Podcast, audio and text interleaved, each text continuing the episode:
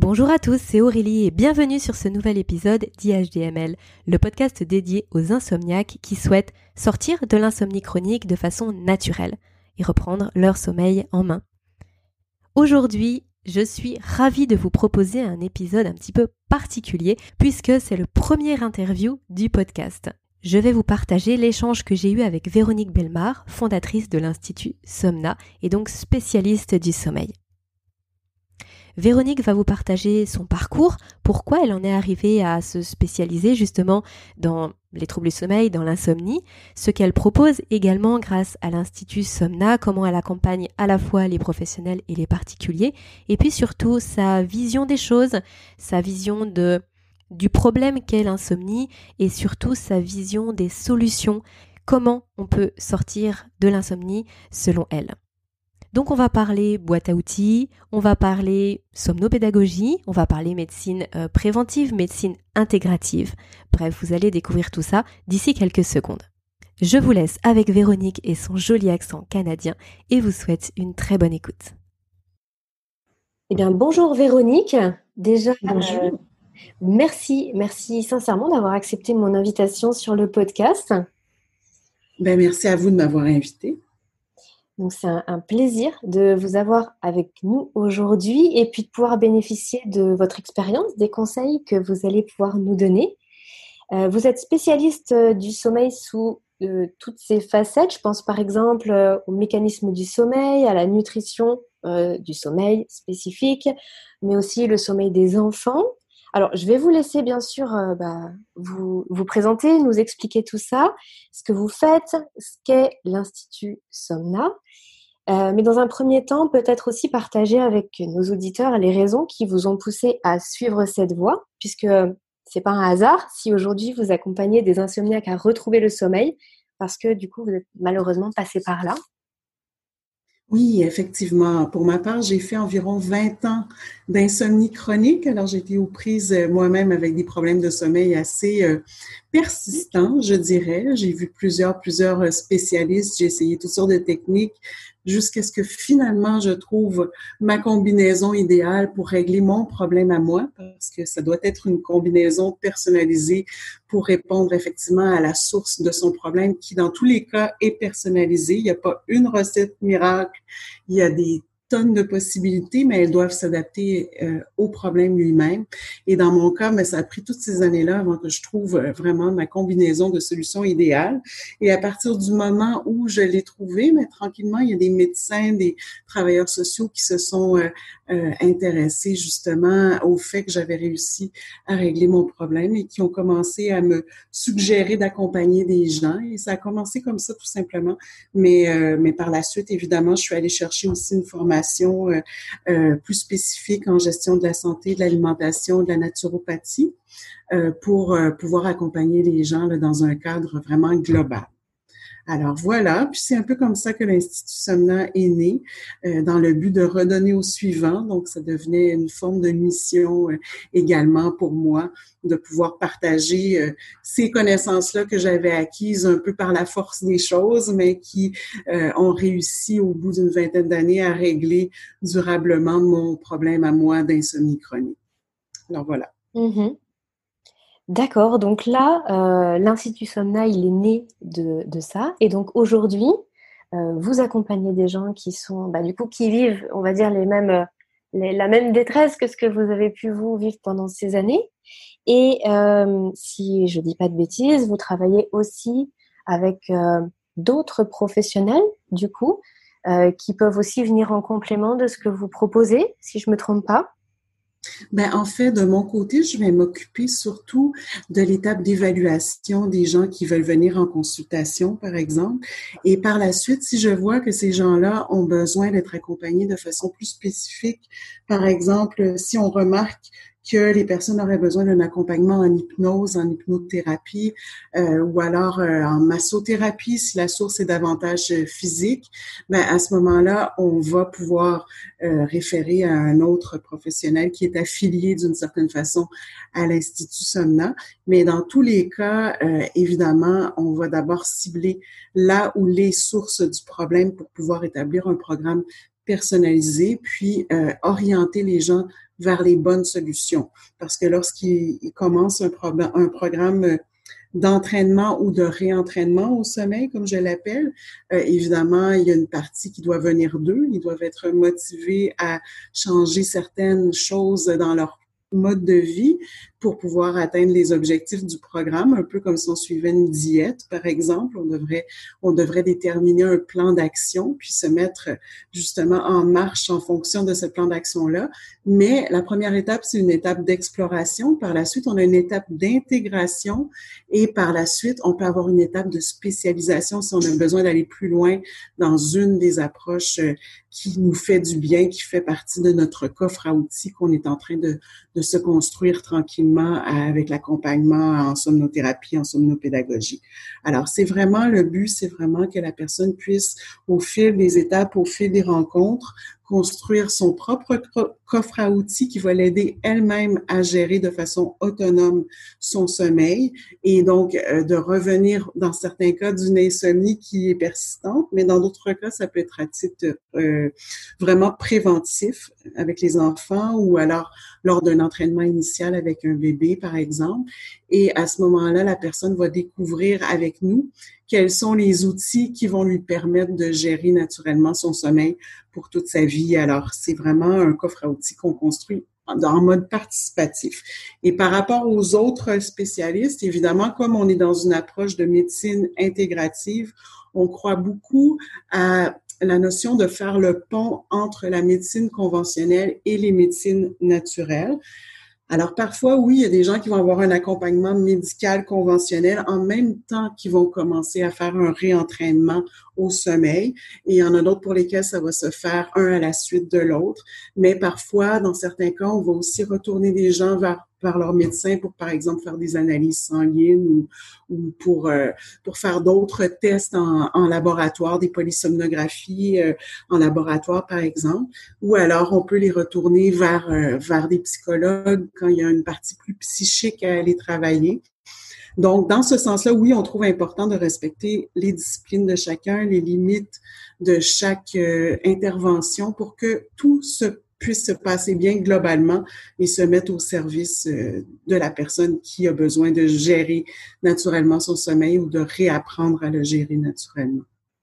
Donc en fait, euh, là, à vous, à vous écouter, on a l'impression que finalement, il y a autant d'insomnie que d'insomniaque en fait. C'est vraiment, c'est vraiment des choses, des, des, solutions qui sont personnalisées. Il n'y a que ça qui fonctionne. Oui, effectivement. Puis d'ailleurs, euh, au niveau du sommeil, on peut déjà mentionner qu'il y a quand même 88 troubles du sommeil qui ont été répertoriés. Alors, généralement, quand quelqu'un est spécialiste dans le domaine du sommeil, il va être spécialiste seulement d'un de ces 88 troubles-là. Alors, de notre côté, évidemment, on va prendre en charge surtout l'entraînement et le réentraînement au sommeil. Euh, donc, on va traiter euh, des, situations où on a des bébés qui doivent apprendre à, dormir, mais aussi des gens qui ont désappris à dormir au fil des ans. Mais on va pas traiter, par exemple, l'apnée du sommeil ou, euh, ou le syndrome des jambes sans repos. Et même dans les insomnies elles-mêmes, il y a effectivement plusieurs types d'insomnie qui ont été répertoriés. On peut parler de l'insomnie aiguë, donc qui survient lors des moments de crise, mais il y a aussi l'insomnie psychophysiologique, il y a aussi la mauvaise perception du sommeil, qui est un autre type euh, d'insomnie. Il y a l'insomnie idiopathique. Donc, il y a aussi l'insomnie en relation avec un trouble mental, la mauvaise hygiène de sommeil, l'insomnie comportementale chez l'enfant, l'insomnie due à une drogue ou à une substance, l'insomnie en relation avec un trouble médical et il y a même l'insomnie non spécifiée. Alors ça, ce sont des catégories qui ont été déterminées euh, au cours des recherches euh, plus récentes et qui sont mises de l'avant par Fondation Sommeil. Et si on pense déjà qu'il y a tous ces types d'insomnie-là, déjà, dans ces différents types d'insomnie-là, il peut y avoir différentes sources aussi à chacun de ces types d'insomnie-là. Alors, les sources peuvent être à la fois euh, psychiques, physiques, physiologiques, chimiques. Alors, évidemment, quelqu'un qui se lancerait à essayer de trouver des solutions à l'insomnie ou de trouver la solution miracle à son insomnie ferait fausse route parce qu'en partant, il devrait commencer par essayer de trouver la source possible de son problème pour pouvoir déterminer la bonne ou les bonnes solutions. Et dans mon cas, les sources de mon insomnie euh, chronique qui a, qui a duré quand même une vingtaine d'années, était à la fois psychique, physique, physiologique et chimique. Alors, si je me concentrais uniquement sur un de ces aspects-là, évidemment, ça ne fonctionnait pas. Il a fallu éventuellement que je trouve une combinaison de toutes euh, ces solutions-là pour, euh, pour régler mon problème. Donc, c'est pour ça que quand je vois les gens sur les réseaux sociaux qui se posent des questions, euh, qu'est-ce qui fonctionne pour vous? Ben, en fait, c'est un peu une perte de temps parce que ce qui fonctionne pour l'un va pas forcément fonctionner pour l'autre. Et de chercher des solutions quand on connaît pas encore la source de son problème, c'est comme un peu de chercher à faire rentrer des morceaux dans un, un puzzle, un puzzle du sommeil euh, qui sont pas les bonnes les bonnes pièces finalement. Alors euh, on peut avoir égaré des pièces en cours de route, on ne sait pas exactement ce sont lesquelles, mais il va falloir d'abord déterminer quelles sont les pièces ou en tout cas avoir une bonne idée de quelles sont ces pièces-là pour pouvoir les remettre à leur place. Et, euh, et du coup, par rapport à, ce que vous dites, finalement, pour comprendre quelles sont les pièces du puzzle manquantes, pour comprendre d'où viennent les insomnies, il faut peut-être déjà commencer à comprendre comment fonctionne le sommeil, euh, pour ensuite pouvoir voir un petit peu qu'est-ce qui, qu'est-ce qui est déréglé, qu'est-ce qui va pas comme il faut, et puis par quelle bouche prend le problème. Euh, qu'est-ce qui, qu'est-ce qui, selon vous, est vraiment très important à comprendre sur le sommeil? Ben, d'abord, euh, moi, j'utilise l'approche de la somnopédagogie, justement. Donc, avant même d'entrer dans une somnothérapie que j'appelle, euh, j'éduque les gens par rapport au fonctionnement de leur sommeil. Alors déjà, il faut comprendre la base, qui est que euh, le sommeil est réglé par le cerveau. Donc, euh, l'horloge biologique va découler aussi du bon fonctionnement de l'épiphyse, qui est une glande, une toute petite glande qui est à la base du cerveau, qui est la, grande, la glande qui va permettre de sécréter la mélatonine, qui est donc une hormone, une hormone qu'on produit tous naturellement, qui est l'hormone du sommeil. Et la sécrétion de cette hormone-là va se faire par l'alternance, notre exposition en fait à l'alternance entre la clarté et à l'obscurité. Alors, évidemment, euh, si la personne, par exemple, n'est pas assez exposée à la lumière le jour et est trop exposée à la lumière le soir, ça va dérégler le fonctionnement de cette glande-là. Alors, en partant, il faudrait déjà réguler, apprendre à réguler son horloge biologique pour pouvoir mettre les chances de son côté, évidemment, pour bien dormir. Mais souvent, au fil des ans, il y a des gens qui font toutes sortes de petits changements dans leur routine de sommeil s'en rendent pas forcément compte parce que lorsqu'ils étaient petits, par exemple, ils ont été, même si c'était inconsciemment, ils ont été entraînés au sommeil par leurs parents qui les couchaient toujours à la même heure, qui les levaient à la même heure, qui leur instauraient une routine du dodo. Et en vieillissant, évidemment, on n'a plus personne pour nous mettre au lit, pour nous lever. Alors, on n'a plus de coach privé pour euh, s'occuper de notre sommeil avec nous. Alors, bref, si on s'écarte un peu de ce qu'on avait fait au départ, c'est possible que l'horloge biologique se dérègle et que tranquillement, on développe une insomnie euh, conditionnée même. Donc, dans certains cas, ce ne sont pas des gens qui ont des pathologies, qui ont vraiment un problème de sommeil, mais ce sont des gens qui ont, qui ont déconditionné tout simplement leur horloge biologique et qui, au lieu de s'entraîner à dormir, se sont entraînés à ne pas dormir. Alors ça, ce genre de cas-là, moi, j'en vois, en fait, c'est la majorité des cas que je vois. Ce sont, des gens qui n'ont pas de pathologie sous-jacente, mais qui ont pris des mauvaises habitudes au fil des ans et qui les ont renforcées jusqu'au point de ne plus réussir à dormir du tout parce qu'ils ont fait des mauvaises associations souvent entre, entre le sommeil, l'endormissement et... Euh, et euh, en fait, l'horloge biologique s'est déréglée, mais eux aussi ont commencé à développer une, sorte, une forme d'aversion par, rapport à l'heure du coucher et tout ça. Et dans certains cas, ben, c'est tout simplement une mauvaise hygiène de sommeil qui peut être euh, replacée, mais qui va être plus difficile à replacer quand ça fait des années qu'on se conditionne de cette façon-là. Alors, c'est toujours de trouver la première, euh, la première source ou les premières sources du problème qui va nous permettre de nous orienter vers les bonnes pistes. Parce que si on fait pas ça, quelqu'un, par exemple, qui aurait une insomnie conditionnée par euh, un syndrome des jambes sans repos, ne trouvera pas les mêmes solutions, évidemment, que quelqu'un qui a une insomnie tout simplement euh, psychophysiologique, par exemple. Alors, évidemment, il faut d'abord commencer par débroussailler tout ça pour pouvoir se diriger vers les bonnes solutions. Et quand il est question de gestion du sommeil, ben, en fait, c'est une approche du sommeil qui permet de créer sa boîte à outils pour être en mesure de le gérer à tout âge de la vie, que ce soit lors de l'enfance jusqu'à l'âge adulte et même lorsqu'on est aîné. Et le type de sommeil va changer au fil des ans.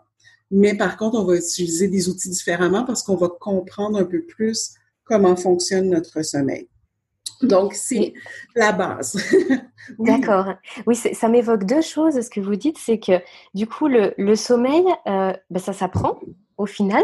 Euh, ça s'apprend, c'est ce que vous êtes en train de, de nous expliquer et on n'en a pas toujours conscience. Alors, est-ce que quand on a euh, désappris à dormir pendant X années, est-ce qu'on peut réapprendre correctement à dormir? Ça, c'était la première chose. Et la seconde chose à laquelle je pensais, euh, c'était que finalement, bah, on va parfois créer des angoisses et un stress qui est assez important vis-à-vis du coucher. Et en fait, euh, on a l'impression que c'est parce qu'on est euh, quelqu'un d'anxieux, de stressé ou quoi que ce soit qu'on n'arrive pas à dormir, alors qu'en fait, finalement, ça peut juste découler de tous ces déséquilibres qu'on a eu avant euh, et qui vont nous créer un stress vis-à-vis du, du, coucher parce qu'on sait que ça va mal se passer, alors qu'en fait, c'est pas forcément la première chose à explorer. En fin de compte, il peut y avoir d'autres sources sous-jacentes. Ben, c'est-à-dire que à la base, parfois, ça va commencer d'un dérèglement, euh, un simple dérèglement de l'horloge biologique, mais à force de maintenir ce déréglage-là, euh, c'est possible qu'on développe une espèce d'appréhension d'aller se coucher parce que justement, on, on constate que de moins en moins on arrive à bien dormir, que de plus en plus on fait des nuits blanches et là, éventuellement, on commence à, à développer une aversion euh, face à son propre sommeil. Et puis, le fait de développer ce sentiment-là va perpétuer l'insomnie. Donc, euh, c'est sûr qu'il va falloir déconstruire ce type euh, d'association-là si on veut se remettre à bien dormir. Mais parfois, c'est multifactoriel aussi. Il peut y avoir des raisons hormonales, il peut y avoir des raisons, comme je disais tout à l'heure, physiologiques, donc de toutes sortes. Alors, bref, dans certains cas, il faut vraiment qu'il y ait une polysomnographie en laboratoire pour qu'on ait toutes les réponses. Mais dans d'autres cas, on arrive déjà à éliminer un certain nombre de facteurs. Puis quand on voit que c'est simplement le dérèglement de l'horloge biologique et un mauvais conditionnement, on peut tout de suite euh, commencer un réentraînement, justement. Parce qu'on oublie souvent, mais on s'est entraîné quand on était petit. Euh, comme je disais tout à l'heure, ça peut être tout à fait inconscient parce que ce sont nos parents qui mettaient nos limites face à notre sommeil, mais on ne savait pas exactement ce qu'on avait fait pour réussir à bien dormir. Alors que lorsqu'on grandit, comme on comprend pas nécessairement comment fonctionne notre sommeil, on ne sait pas exactement ce qu'on a fait pour le dérégler non plus. oui, c'est tout à fait ça. Oui. Mm, c'est exactement ça. C'est passionnant. Donc, la première étape, ça va vraiment être d'essayer de reconstituer son puzzle du sommeil, comme je parlais tout à l'heure. Donc, d'aller chercher quelles sont les pièces manquantes à notre puzzle. Est-ce que ce sont des pièces psychiques, chimiques, physiologiques? Euh, ou encore physiques? Est-ce que c'est un mélange de plusieurs pièces? Et on va aller les chercher une à la fois, puis on va essayer de les remettre au bon endroit. Et au fur et à mesure qu'on remet une pièce, on voit des améliorations, puis à, un certain point, on peut réussir à remettre éventuellement toutes les pièces du puzzle. Alors, si c'est quelqu'un, par exemple, qui n'aurait qu'une seule pièce manquante, évidemment, euh, le résultat va se faire voir plus, plus rapidement que quelqu'un pour qui il manquerait cinq pièces dans le puzzle. Il va falloir prendre le temps de les retracer pour les les, euh, les remettre au bon endroit. Donc, évidemment, pour ça, il faut faire une certaine forme d'exploration, d'investigation. Dans certains cas, ça va prendre vraiment un diagnostic en laboratoire. Dans d'autres cas, simplement avec un questionnaire, euh, un bilan du sommeil, on va déjà avoir une très, très bonne idée. Alors, c'est pas tout le monde qui forcément va aller jusqu'à la polysomnographie, mais par contre, Évidemment, si vous en avez eu une, ça va pas nuire non plus parce qu'on a des données qui sont euh, qui sont beaucoup plus précises à ce moment-là. Mais dans bien des cas que moi je vois, c'est simplement le dérèglement de l'horloge biologique qui a été par la suite accompagné d'un mauvais conditionnement par rapport au sommeil. Et à force de répéter ce mauvais conditionnement, là, comme on parle d'un entraînement, en fait, euh, c'est comme c'est comme si on faisait un mauvais mouvement pendant des années euh, au niveau musculaire. Puis à un moment donné, ben, il fallait rééduquer complètement un membre de son corps à refaire le bon mouvement. Donc c'est un petit peu la même chose avec le sommeil. D'ailleurs, je dis toujours aux gens si vous si vous vous étiez cassé une jambe, euh, est-ce que vous penseriez que vous ne seriez plus jamais capable de marcher? Et les gens généralement me répondent bien sûr que non. J'irai avec un physiothérapeute, je me réentraînerai, je me rééduquerai pour recommencer à marcher un pas à la fois. Alors, c'est exactement la même chose avec le sommeil. C'est tout simplement qu'on doit réaliser qu'il y a quelque chose de brisé dans son sommeil et qu'on doit trouver ce que c'est pour faire le réentraînement et que tranquillement les choses se remettent en place. Donc oui, c'est tout à fait possible. Euh, il y a des cas évidemment où c'est plus complexe puis où il va y avoir une nécessité d'avoir un accompagnement médical, comme je disais tout à l'heure avec euh, jambes sans repos ou avec apnée du sommeil. Là, évidemment, il faut une prise en charge médicale. Parfois, il y a des machines.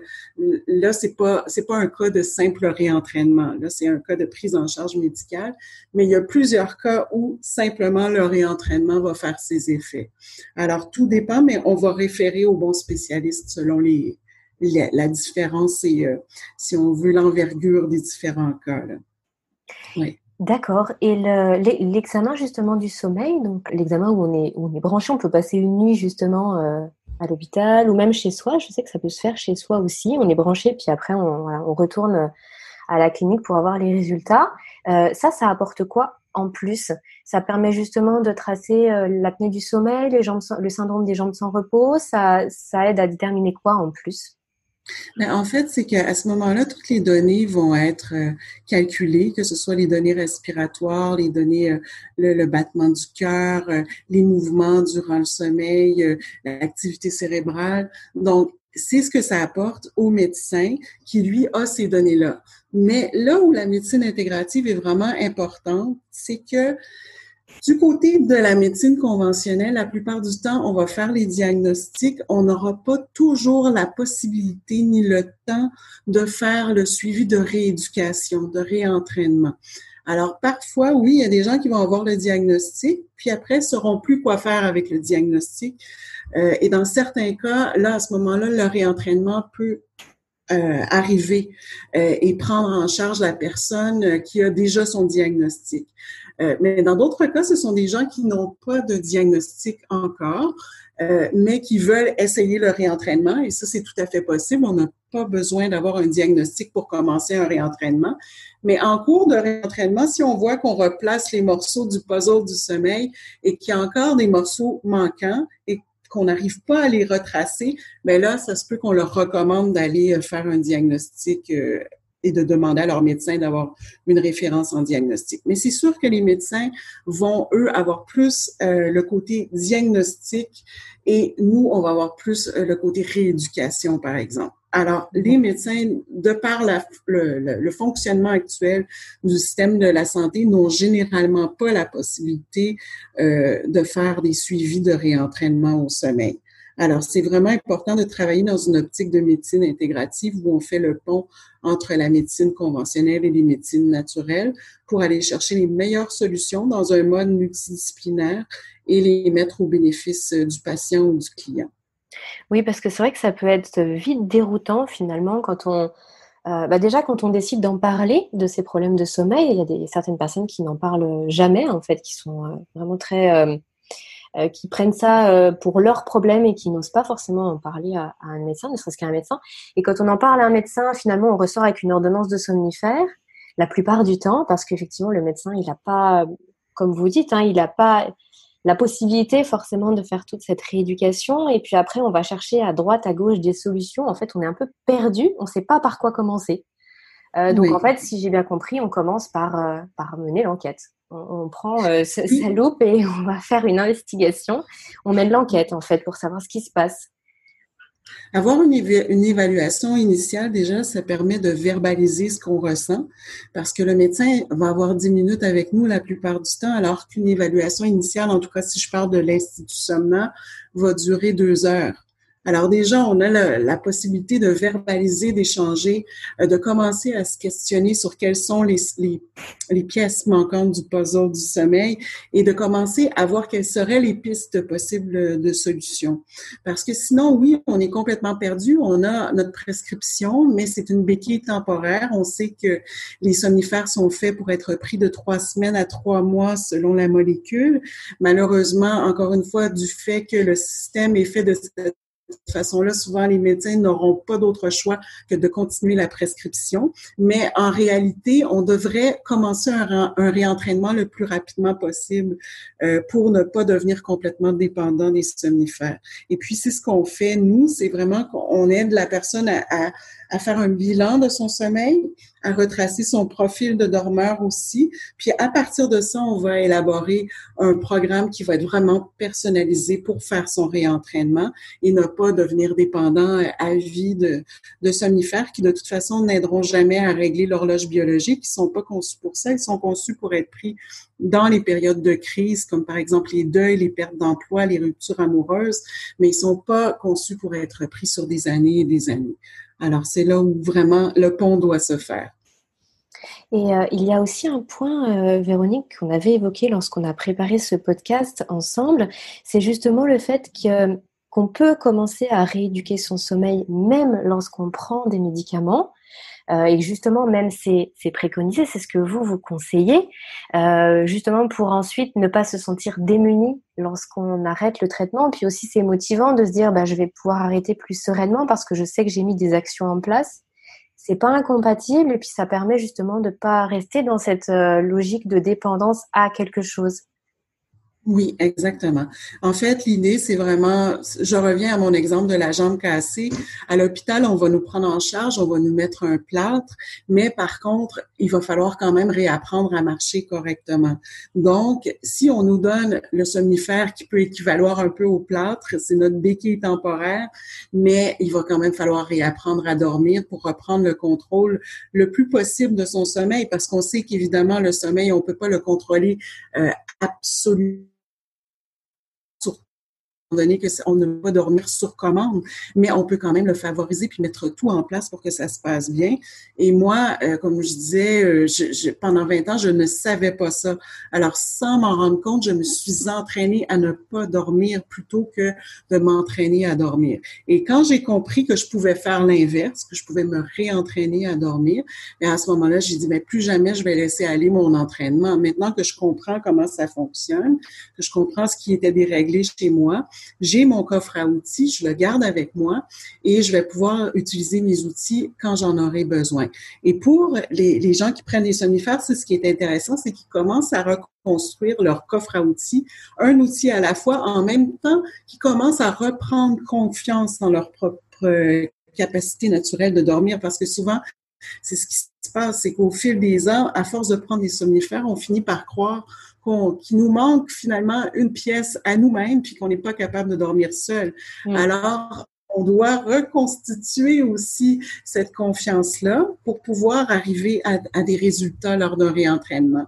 C'est, encore une fois, je vais faire le parallèle avec une diète, mais c'est comme quelqu'un qui aurait pris 20 kilos et, qui dirait bon ben ça y est, euh, je, je serai plus jamais capable de de retrouver mon poids santé, alors qu'au fond, si je prends les bonnes décisions, si je change certaines choses dans mon mode de vie, je vais pouvoir y, retourner. Et si ensuite je veux le maintenir, mais je vais savoir ce que j'ai fait pour y retourner. Donc, je vais savoir quoi faire si jamais je sens que je suis à nouveau sur une pente glissante. Je vais savoir quoi, faire pour euh, ne pas retomber complètement dans l'ancien précipice où je m'étais rendu.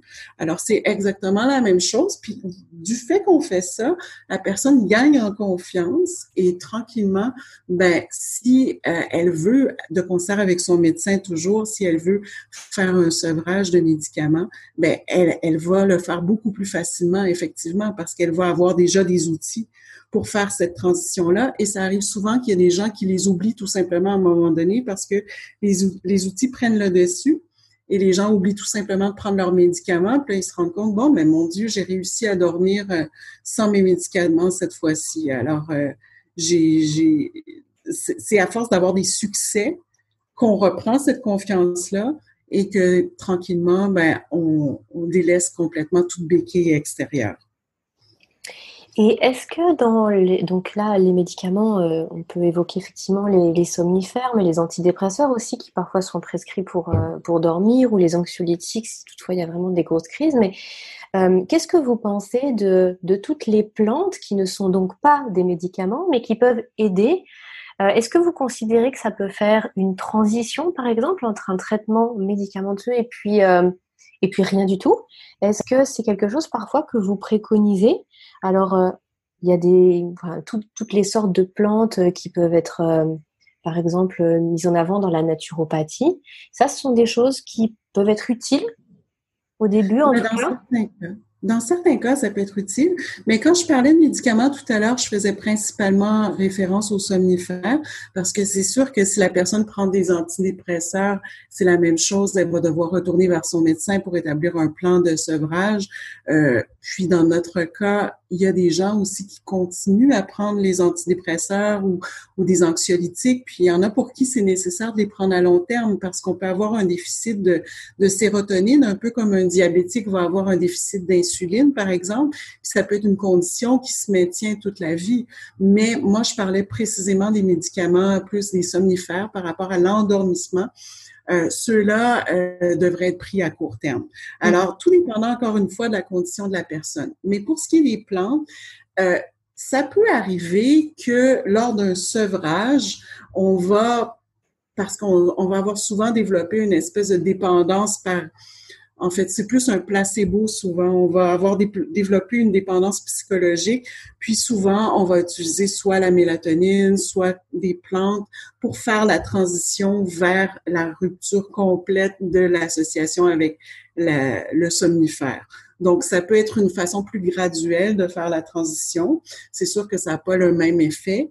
Euh, et ici, on parle de mélatonine, par exemple, c'est pas du tout la même chose qu'un somnifère parce que ça vise à euh, régulariser l'horloge biologique, ce qui n'est pas le cas d'un somnifère. Alors, si on commence à prendre la mélatonine pour faire la transition, on va le faire un peu comme on le ferait pour quelqu'un qui sera en décalage horaire euh, lors d'un voyage, mais on va pas non plus se mettre à la prendre à long terme parce que c'est pas fait comme ça non plus.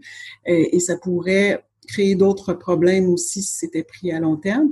Il faut jamais oublier que la mélatonine, c'est une hormone qu'on produit tous naturellement. Alors nous, ce qu'on va faire, c'est surtout montrer aux gens à augmenter leur stimulation hormonale de façon naturelle et donc produire davantage de mélatonine en choisissant certains types d'exercices qui vont leur permettre d'en produire davantage, en utilisant une alimentation pro-sommeil qui va leur permettre aussi de sécréter davantage de mélatonine et de sérotonine. Alors, on va plutôt travailler de ce côté-là pour que les gens aussi puissent ajouter ça dans leur boîte à outils, que ce soit vraiment quelque chose, une approche très globale et non pas uniquement centrée sur une seule facette euh, de leur, leur problème, mais vraiment qui, qui s'adresse à chacune des facettes de façon euh, complémentaire. Alors, si on a des outils pour la nutrition, des outils en termes d'exercice, mais aussi des outils pour contrôler les ruminations, par exemple, que ce soit la méditation, que ce soit l'auto-hypnose ou, ou du côté physique, on aurait pu parler de l'automassage. Bref, on va aller chercher différents outils qui vont convenir exactement à la personne, puis qu'elle va ensuite pouvoir utiliser euh, de façon complètement autonome. Alors, c'est le fait d'avoir ces outils-là qui lui permettent, euh, qui lui permet plutôt de regagner aussi sa confiance en sa propre autonomie euh, et sa propre capacité naturelle de dormir. D'accord. Et, euh, et du coup, pour là, une auditrice, un auditeur qui, qui nous écoute et qui souhaiterait justement aller plus loin, avoir un, un accompagnement, par vous, euh, par l'Institut Somna. Comment ça se passe? Parce que du coup, vous, vous êtes au Canada. Euh, là, moi, je suis par exemple en France. on n'est pas obligé de se rencontrer. comment ça comment ça se passe concrètement en fait? Comment les gens ils peuvent bah, vous contacter et puis se faire accompagner par vous? Ben, en fait, ils peuvent d'abord se rendre sur le site Internet, donc www.somna.ca Et nous, la mission, c'est autant d'aider les gens à s'entraîner ou à se réentraîner à bien dormir que de former des gens en gestion naturelle du sommeil. Alors, on a des formations autant pour le grand public que pour les professionnels de la santé qui veulent se spécialiser en somnothérapie, en somnopédagogie. Mais il y a aussi des gens, des gens du grand public qui parfois suivent ces formations. Alors, ça peut être intéressant d'aller chercher ce type d'informations-là pour vraiment commencer à créer son, son, coffre à outils, mais aussi on fait des publications. On a, une, on a une quinzaine de publications qui ont été publiées que les gens peuvent aussi euh, euh se procurer sur Internet. Et pour ce qui est des consultations, on en fait à distance avec des gens du monde entier. Alors, c'est possible d'avoir une consultation euh, via Zoom, évidemment, et à ce moment-là, on peut euh, faire un suivi personnalisé, même si les gens sont ailleurs dans le monde. Et en ce moment, euh, oui, j'ai plusieurs personnes de France, mais j'en ai aussi d'un peu partout en francophonie et même ailleurs.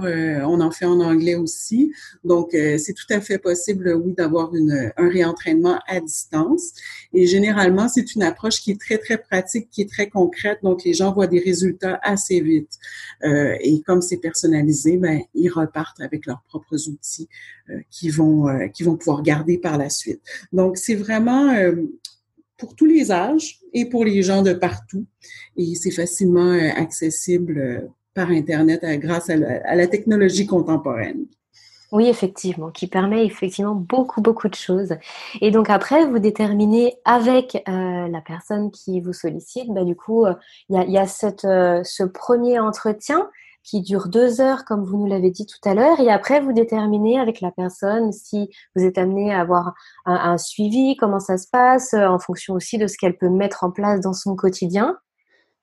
Bon, alors comment ça se passe? C'est qu'en en fait, on a une première rencontre qui dure environ deux heures qui est une rencontre qu'on appelle d'exploration. Alors là, on va parler à la personne et euh, on va, en, fait, on va être en compagnie de quelqu'un qui va nous diriger. Généralement, c'est moi d'ailleurs qui fais ces rencontres-là. Et on va réviser les réponses au questionnaire du sommeil que la personne va avoir rempli en ligne avant la consultation.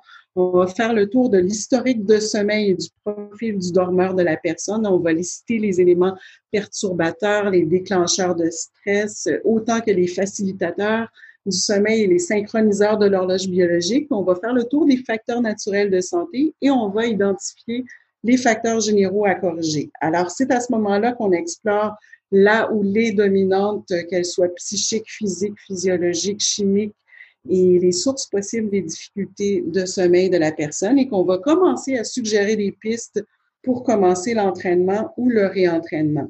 Et par la suite, pour les gens qui continuent, il y a la, période d'intégration qu'on appelle. Alors là, c'est plus un encadrement personnalisé. Le nombre de séances va à ce moment-là être variable. Ça va dépendre d'où la personne part, euh, où elle doit se rendre, à quel point le problème de sommeil est complexe aussi.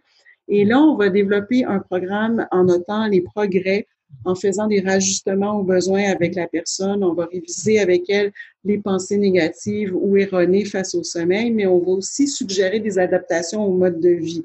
Donc, que ce soit euh, des exercices pro-sommeil, un changement au niveau du menu, des techniques naturelles de stimulation hormonale, euh, des ondes alpha, tout ça. On va, on va tout faire le tour de tout ça de façon globale parce qu'on considère que le sommeil doit être à la fois le résultat d'un entraînement psychique et d'un entraînement physique et que tout ensemble, finalement, ça, va créer euh, les conditions idéales pour euh, rétablir le sommeil.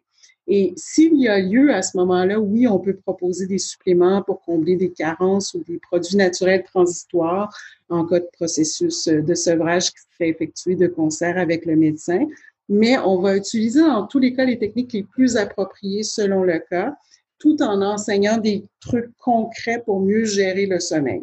Et par la suite, à la suite de cette étape-là, si la personne a encore besoin d'avoir un suivi, c'est là qu'on peut aller euh, en spécialisation. Mais je vous dirais que dans 99% des cas, le problème se règle dans les premières ou deuxièmes étapes. Et quand c'est nécessaire, ben, on ne se prive pas de référer à un spécialiste qui va approfondir une discipline précise avec la personne. Et à la toute fin, ben, il y a toujours l'étape de validation qui est possible. Si les gens ont besoin de temps à autre de nous rappeler parce qu'ils sentent qu'il y a une, régression par rapport à leur sommeil ou qu'ils auraient quelques petites questions à poser. Mais il y a des petites rencontres de 30 minutes à ce moment-là qui sont possibles pour poser quelques questions, faire une petite mise à jour et les gens savent qu'ils peuvent nous rappeler même dans un an si tout à coup ça se remet à aller moins bien. Puis ça les met en confiance aussi de savoir qu'on est accessible de cette façon-là. Donc, euh, c'est, il y a la, question d'accessibilité aussi, je pense, qui met beaucoup les gens en confiance. C'est beaucoup plus simple, effectivement, que de passer par le système de santé où parfois ça va être très, très long les délais où on va réussir euh, à rencontrer euh, toutes les personnes qui peuvent prendre en charge notre cas. Alors, dans notre cas, on trouve très important d'être flexible puis de rester accessible pour, pour les clients. Alors, c'est un petit peu les quatre étapes, mais comme je vous disais, euh, comme je vous disais, la plupart des gens vont terminer euh, à la première ou à la deuxième étape, ça va déjà être euh, réglé. Et quand c'est des cas où il y a des pathologies sous-jacentes, ben là, peut-être qu'on va avoir à, aller faire plus d'investigations en lien avec le, médecin. Mais, mais dans la majorité des cas, j'ai remarqué que souvent, c'était même pas nécessaire de se rendre jusque-là parce que c'était tout simplement de rétablir euh, la synchronisation de l'horloge biologique qui était, euh, qui était le problème de base. Donc euh, voilà. C'est un message extrêmement positif. C'est vraiment extrêmement positif. Ça fait du bien d'entendre ça parce que on a l'impression que, que dans la mesure où ça fait des années et des années qu'on traîne nos troubles du sommeil, ça veut dire aussi que on va mettre des années et des années à s'en sortir parce qu'on on, s'imagine qu'il y a quelque chose d'extrêmement complexe et compliqué derrière tout ça. Euh, en fin de compte, non, finalement, des fois, il y a juste à rééquilibrer certaines choses. Et puis, euh, en un accompagnement justement qui est adéquat et qui a cette vision globale, comme là, ce que vous nous dites depuis tout à l'heure, bah, finalement, en, deux heures avec vous, euh, peut-être en, en, deux fois deux heures, s'il y a besoin d'aller un tout petit peu plus loin pour pour euh, réajuster peut-être un petit peu après, ben, en fin de compte, on a, notre boîte à outils euh, pour reprendre votre, euh, votre expression, et puis on a tout ce qu'il faut pour ensuite aller mieux, on a toutes les clés. je trouve que c'est un message qui est extrêmement positif. Et, je trouve que ça fait du bien justement d'entendre ça, d'entendre ce que vous dites, et puis d'avoir cette vision générale, cette vision holistique, comme j'aime bien dire, parce que à chaque fois, on a, on a toutes les personnes qui peuvent intervenir par rapport au sommeil et qui, qui, mettent en avant le fait que leur pratique est, celle qui peut faire sortir de l'insomnie, alors qu'au final, tant qu'on n'a pas cette vision globale, qu'on va pas faire un petit peu son détective, comme vous disiez, on ne peut pas vraiment euh, avoir des solutions qui fonctionnent bien et qui fonctionnent sur le long terme. Donc, euh, je, trouve ça extrêmement passionnant d'avoir euh, votre vision et, et tout ce que vous avez pu mettre en place jusque-là. Mais merci beaucoup, Aurélie. En fait, c'est l'idée, c'est de redonner de l'espoir aussi aux gens parce que je sais, pour l'avoir vécu pendant 20 ans, combien l'insomnie chronique peut être souffrante, combien elle peut handicaper notre vie. Et justement, euh, le plus tôt on arrive à, à trouver ces solutions-là, le plus vite on peut reprendre un certain contrôle. Et moi, c'est ce que je souhaite transmettre le plus possible au plus grand nombre de gens possible. Alors jusqu'ici, euh, je vous dirais qu'on a des excellents résultats et euh, franchement, euh, je, je, remarque que pour la plupart des gens, c'est vraiment un problème de, de mauvais conditionnement et, et, du fait qu'on ne sait pas tout simplement comment fonctionne son sommeil. Pour la plupart des gens, il y a toujours des cas où il va y avoir des déséquilibres hormonaux à travailler davantage ou physiologiques et tout ça. On peut pas mettre ces, ces problèmes-là de côté. Mais euh, moi, les gens que je rencontre, une majorité, c'est vraiment tout simplement euh, des, en fait, je dirais une pédagogie de base qui aurait dû être enseignée à l'école, mais qu'on doit réactiver à l'âge adulte parce que c'est demeuré tellement mystérieux pour nous, le sommeil. Et d'ailleurs, moi-même, euh, ça m'a pris, même si ça faisait 20 ans que je faisais de l'insomnie chronique, que j'avais tout essayé, ça m'a pris un mois et demi à me réentraîner à dormir. Alors oui, ça a été pénible dans mon cas parce que c'était vraiment un cas extrême, mais j'ai préféré me lancer à fond puis me dire, ben là, dans le plus vite possible, mon problème va être réglé plutôt que de faire un autre 20 ans à mal dormir. Alors bref, ça prend une motivation. Ça prend une motivation, mais quand on est prêt, franchement, euh, ça fonctionne généralement très, très bien et on peut reprendre le contrôle comme pour n'importe quel autre entraînement, effectivement. Super intéressant, Véronique. Euh, on arrive à la fin de notre échange. Est-ce que vous, vous vouliez euh, rajouter quelque chose? Est-ce que vous aviez un, autre message à, passer? Ben, En fait, euh, moi, je veux, je veux, surtout que les gens comprennent que souvent, les problèmes d'insomnie chronique partent de l'intérieur et non de l'extérieur. Alors, on a tendance à chercher plein, plein, plein de solutions en, posant des questions à tout le monde, en posant des questions sur les réseaux sociaux, en lisant plein de magazines, en regardant des documentaires. Et à force de faire ça, on renforce son insomnie. Alors, moi, ce que, ce que j'essaie de faire comprendre aux gens, c'est que souvent, on est le pire ennemi de son propre sommeil et qu'il faut revenir à la base. Quand on dormait bien, qu'est-ce qu'on faisait? Est-ce que vraiment on pensait au sommeil toute la journée, toute la nuit? Est-ce qu'on posait des questions à tout le monde sur le sommeil? Probablement pas. Alors, il va falloir tranquillement se, se rééduquer à justement remettre le sommeil à la place qui lui revient et non pas en faire une obsession, non pas en faire le, centre de, de, nos angoisses quotidiennes parce qu'à ce moment-là, on associe de plus en plus le sommeil à une menace. Et quand on associe quelque chose à une menace, ben, ce qui se passe, c'est qu'on va réagir soit en mode de fuite ou en mode de combat. Et à un moment donné, on va être en recherche continue de plans d'action. Et c'est simplement cette réaction-là qui fait qu'on va faire augmenter l'anxiété, augmenter le stress. Et on sait que l'anxiété et le stress sont les pires ennemis du sommeil. Alors finalement, si on arrivait à reprendre ce contrôle-là, mais ben, déjà, on serait sur la bonne voie pour faire un réentraînement puis se remettre à dormir tout à fait naturellement. Alors souvent, c'est beaucoup moins complexe, effectivement, que ce que l'on pense, mais il faut s'arrêter puis il faut faire le point. Et c'est ce qu'on espère pouvoir faire euh, en aidant les gens à ce niveau-là à l'Institut Super, super, euh, super mot de la fin. Euh, merci, merci beaucoup, euh, Véronique, pour le temps que vous nous avez accordé sur le podcast, pour tous les conseils que vous nous avez donnés. puis moi, je vous dis bah, peut-être, peut-être à bientôt, et puis en tout cas, bonne continuation avec l'accompagnement. Moi, j'aurais souhaité vraiment vous rencontrer, enfin en tout cas, avoir connaissance de l'Institut Somna, et puis pouvoir bénéficier d'un accompagnement comme vous le proposez. J'aurais vraiment voulu ça il y a plusieurs années en arrière. Euh, là aujourd'hui, du coup, je, vous ai rencontré alors que j'étais sortie de mon insomnie chronique, mais effectivement, je vois combien ça peut être utile. Donc, euh, euh, bravo et merci pour tout ce que vous entreprenez. Mais ben, bravo à vous, Aurélie, pour votre mission à vous aussi, parce que vous aussi, vous êtes une ressortissante de l'insomnie. Alors, euh, c'est important, je pense que lorsqu'on a réussi à s'en sortir, de retransmettre la bonne nouvelle, puis euh, pour que de plus en plus de gens reprennent cette confiance-là, parce que tout repart du fait qu'on croit à nouveau en sa capacité naturelle de dormir. Et pour ça, ça doit être un déclic qui vienne de soi et non pas une solution miracle qu'on cherche pas. C'est ça, exactement. Merci beaucoup, Véronique. À bientôt. Merci à vous. Merci beaucoup. Voilà les amis, j'espère que vous avez apprécié cet échange avec Véronique Belmar. J'espère que ça vous a plu autant que moi. Je vous mets le lien dans la description de ce podcast pour découvrir l'Institut Somna, pour découvrir son travail. Je vous mets également le lien dans la description pour vous inscrire à ma newsletter ou pour me contacter. Comme d'habitude, si vous appréciez ce que je vous propose sur ce podcast, si vous avez envie de soutenir mon travail, n'hésitez pas à mettre 5 petites étoiles sur Apple Podcast ou sur la plateforme de votre choix. Ça me fait bien sûr très plaisir et ça permet surtout de mieux référencer le podcast et qu'il soit connu d'un maximum de personnes. Merci d'avance, je vous souhaite à tous une très bonne journée ou une très bonne soirée et je vous dis à la semaine prochaine pour un nouvel épisode. D'ici là, portez-vous bien.